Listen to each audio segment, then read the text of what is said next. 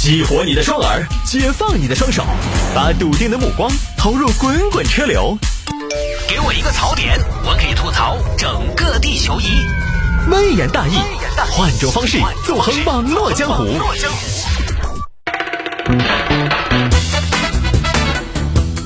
来，欢迎各位继续回到今天的微言大义。有听众朋友说摆一下这个事情，二手买下玛莎拉蒂租车，现在又请回收。这个说的是杭州一个徐先生。徐先生这个人呢，有的时候呢多而不少，有点眼高手低。他其实吧心里边挺上进，总在想办法多赚钱，但是呢思路可能一直不太对，一直亏。家里边对此颇有怨言，而且不准做生意了。你再做生意，我就去出家。好好好，我知道了，我知道了。但是呢又不死心。不行啊，此一时彼一时。前些年是我运气不好，虽然这两年经经济形势不太好，但是富贵险中求，别人贪婪我恐惧，别人恐惧我贪婪，没错了。现在就是出手的好时候了。想了半天的项目，他想个啥子呢？想了想买个豪车来出租。于是呢，去看了台玛莎拉蒂。这个车四十七万这么便宜，车有问题吗？哎呀，肯定有点问题，出过事故的。我们直接跟你说嘛。这个车是个全损车，但是开没得问题。全损车呀，不然也不得这么便宜噻。没事我自己不开，我有用。四十七万是不是？可不可以贷款？可以啊。这样，那我贷款，贷款可以贷几成啊？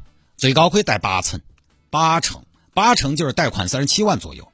那我就是首付十万嘛？对，首付十万，行，行。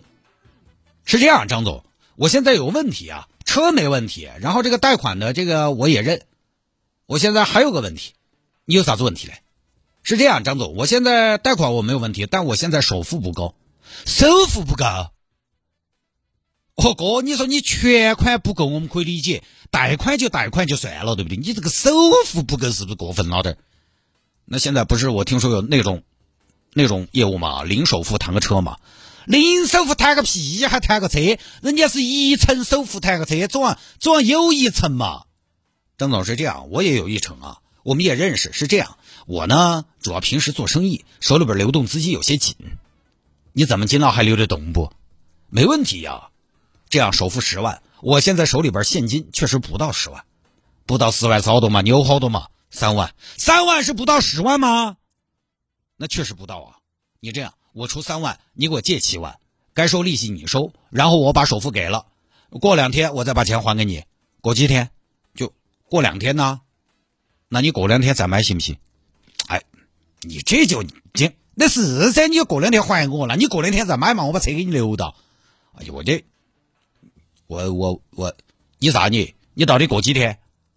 十天，十天，十天一定还给你。好生说，嗯，六十天。六十天嘛，那那不就是两个月了？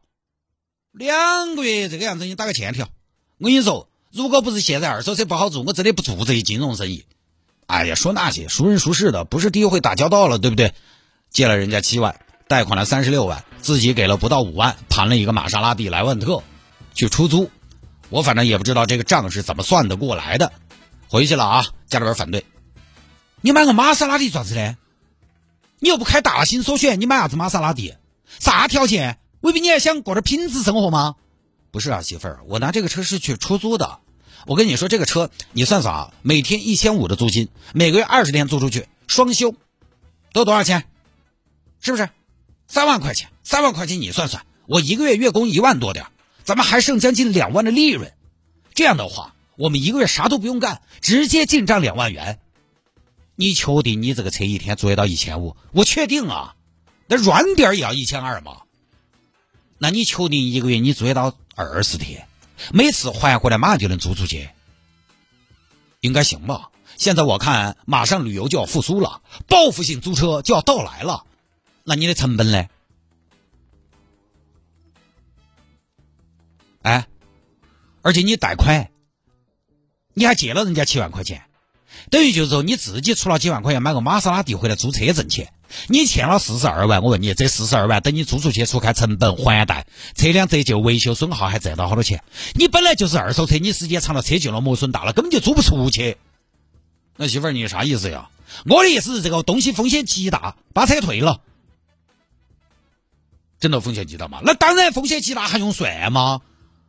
嗯，行吧。哎呦，我这不太聪明的小脑瓜，你啥子不太聪明？你是太不聪明。退车，行吧，那我退车。这边有退车。那个张总啊，我退车，退车。这几个月你又退车？哎呀，家里边不同意，家头不同意，家头不同意咋子嘛？这种了我也不同意的。这都卖给你了，你开也开了，用也用了，租也租了，就是你的了，你就退回来。不是啊，张总，这家里边阻力特别大，而且我现在急用资金嘛。你急用资金咋么？你急用资金，急用资金，你就给了几万块钱，全是贷的款，你退了也没得好多资金，你急用资金，那就是因为没多少资金，所以急用嘛。那我也得退啊。你反正张总，你做这个二手车生意，这个车在你手里好出嘛？你这个给我退了嘛？那你实在要退也不是不行。我们就当是收，你开个价，那我开价呀？啊，你开价，那我我那个原价行不行？啥子呢？我原价，原价。徐哥，二天吃了酒就不要来谈生意，好不好？你还原价嘛？要不要适当再给你加点钱嘛？你开玩笑，徐哥开过的泉水的玛莎拉蒂。开过光的，你喊我原价，给你加点钱嘛，要不要得嘛？今儿也不是不行，你还想啥子？白日梦嗦。那这样，我这个人也实在，把贷款抵了就行嘛。我贷款三十六万，我现在拿给你们收，你们收三十六万行不行？不要三十五，不要三十四。哎，你说你上好八号你退他做啥子嘛？你就拿这个做租车生意，不是多好的吗？不赚钱吗？我也赚一点我四个月租了三万多，那不挺好的吗？但是我一个月还贷款，我就要还一万，那也是你自己的决定。成年人要为自己的决定负责。张总，这样吧，你就三十四，你给我收了呗。不是啊，不是，我不给你收，我们现在资金也紧张。你晓得今年二手车特别难做，压力也大，年终岁末了。这样我们收，但是不是现在，你先缓一下。后来呢，这边二手车商就拖着。拖着徐先生呢，就去找了媒体曝光。徐哥，你还好意思找媒体？还还是热线组是这么有名的记者呀？你欠我们七万块钱，你都没还。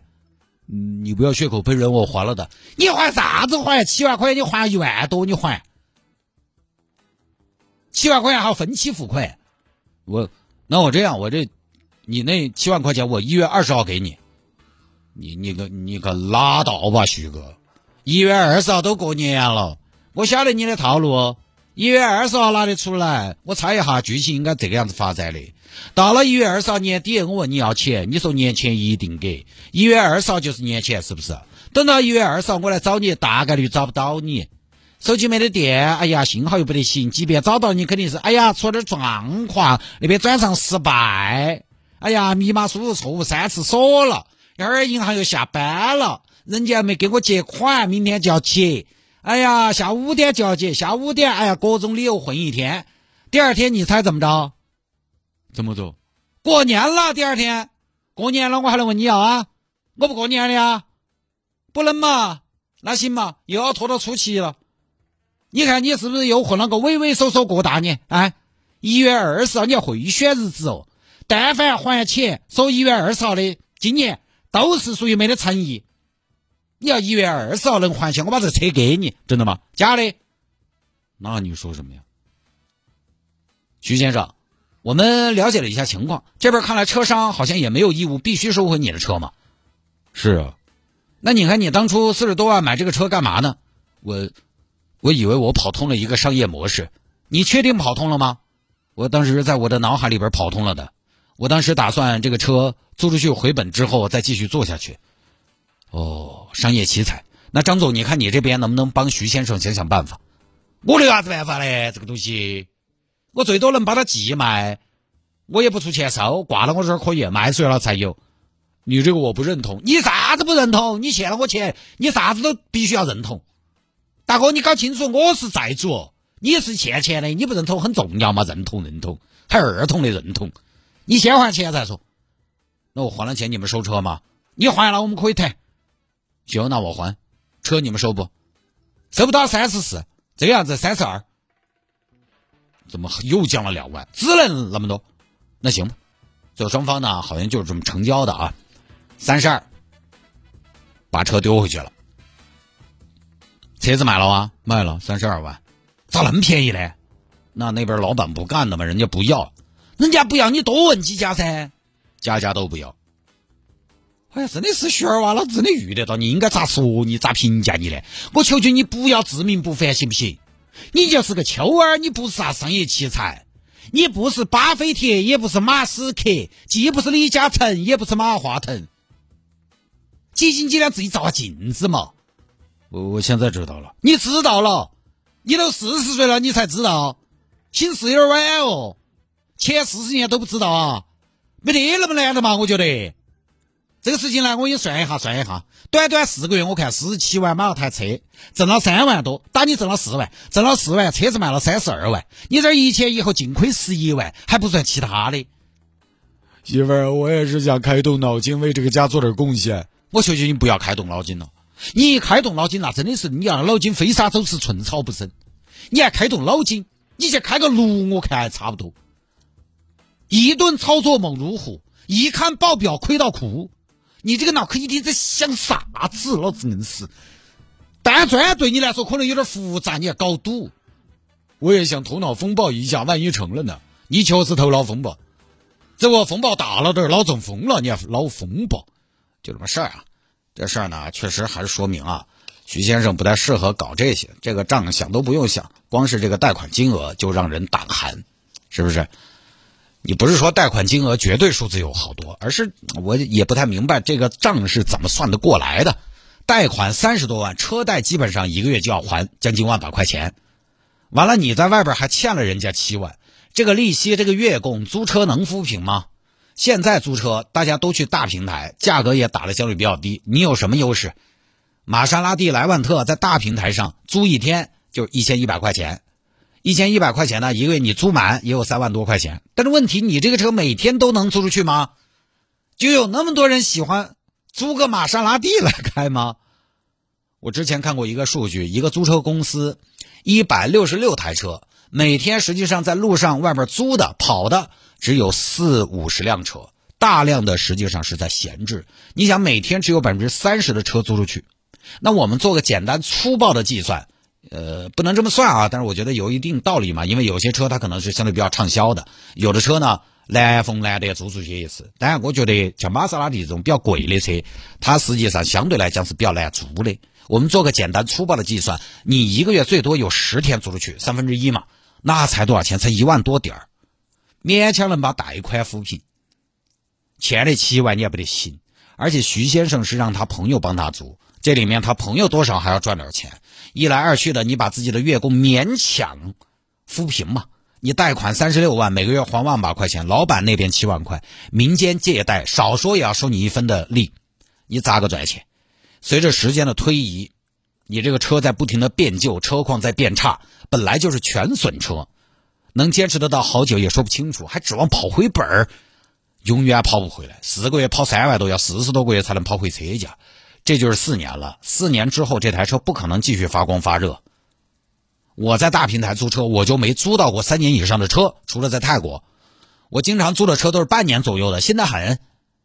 大公司到了两年半就要换车了，这些车卖给二手市场回回血，还有些呢进了 4S 店。就说白了，大租车公司采购新车的价格本来打批发就比你买便宜的多，还有保险这些环节他会收钱。他中间环节非常多，可以腾挪的地方也比较多，而且人家大公司呢还可以讲故事，还可以上规模、占市场、融资之类的。我可以亏，我亏得起阶段性的亏嘛？我从别的地方赚回来，你私人不得行的嘛？那是硬收租金哦。所以我觉得这个账呢不是那么难算的。我算是特别没有商业头脑的人，但是一眼就觉得好像没得好大搞头。像我的车现在市面上呢，一般一天能租四五百。你要说我现在上下班我又不太开车，都骑自行车，我也可以租出去。但这个账我从来没算过，我都觉得租车哈，好账本的一个行业哦，就是说风险挺大，一般人玩不转。也不知道徐先生如何脑洞大开、头脑风暴，想出了这么一个办法。所以有的时候人确实赚不到自己认知之外的钱的。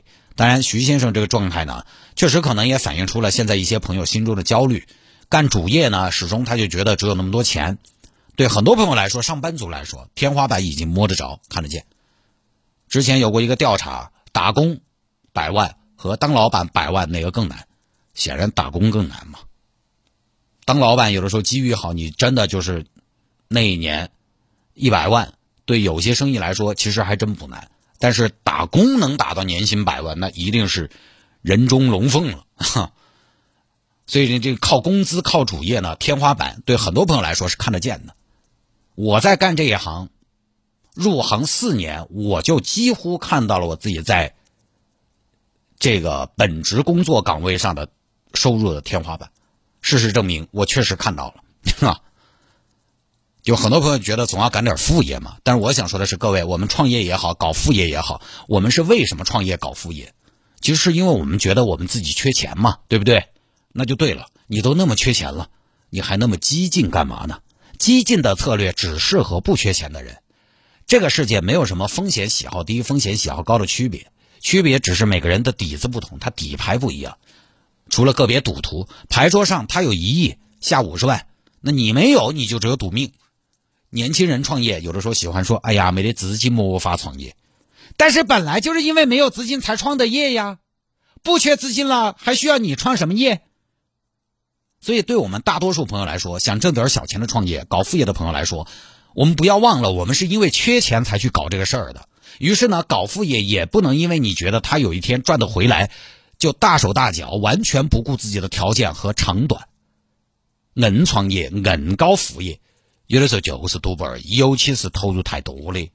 所以我这么说，所有以没有资金就没法创业的理由，其实他最后都还是因为什么呢？因为懒。所有想一开始投入更多钱而去创业的朋友呢，他最后可能都还是事与愿违，还是归结到一个懒，都是懒，或者说呢没逼到那个份儿上。徐先生呢，当然这个事情上选择不太明智，但是他我觉得也会有懒这种思维在里面。他是他这种懒呢是思维懒，他尝试的。做车出去还是一种比较轻松的当敲脚老板的搞副业的方式。我给点钱，车子朋友持续租就完了，回本赚钱，走上人生巅峰，财务小自由，体面轻松闲适。说一千道一万，还是想走捷径，以最小的代价换最大的结果，这还是懒呐。如果事情真有那么简单，大家都不要奋斗了嘛。房子卖了，买几个二手车租出去。很多朋友的房子卖了，你也可以买几个玛莎拉蒂了，三四百万买三四个，那一租嘛，一个月几大万就到手了。他一台车一个月可以租一万，你你三四台车一个月随随便便三四万块钱。徐先生，你可以摸四万块钱出来，谁又摸不出来四万块？所以啊，创业也好，搞副业也好，缺钱本来就是我们应该去克服的第一个阻碍。要么想办法暂时性的绕开。特别花钱的项目，要么你这是没得钱，那就拿时间和体力以及精力去夯。不能说没钱我就去贷款，没钱我就去贷款。缺钱有缺钱的干法，并不是说大手一挥贷款那么简单。人都是有惰性的，也是趋利避害的，总想解决简单问题。但是事实是你总是只解决简单问题，永远没得竞争力。所以还是要尝试着去解决一些复杂和系统的问题。哪个东西到最后呢，才是核心竞争力。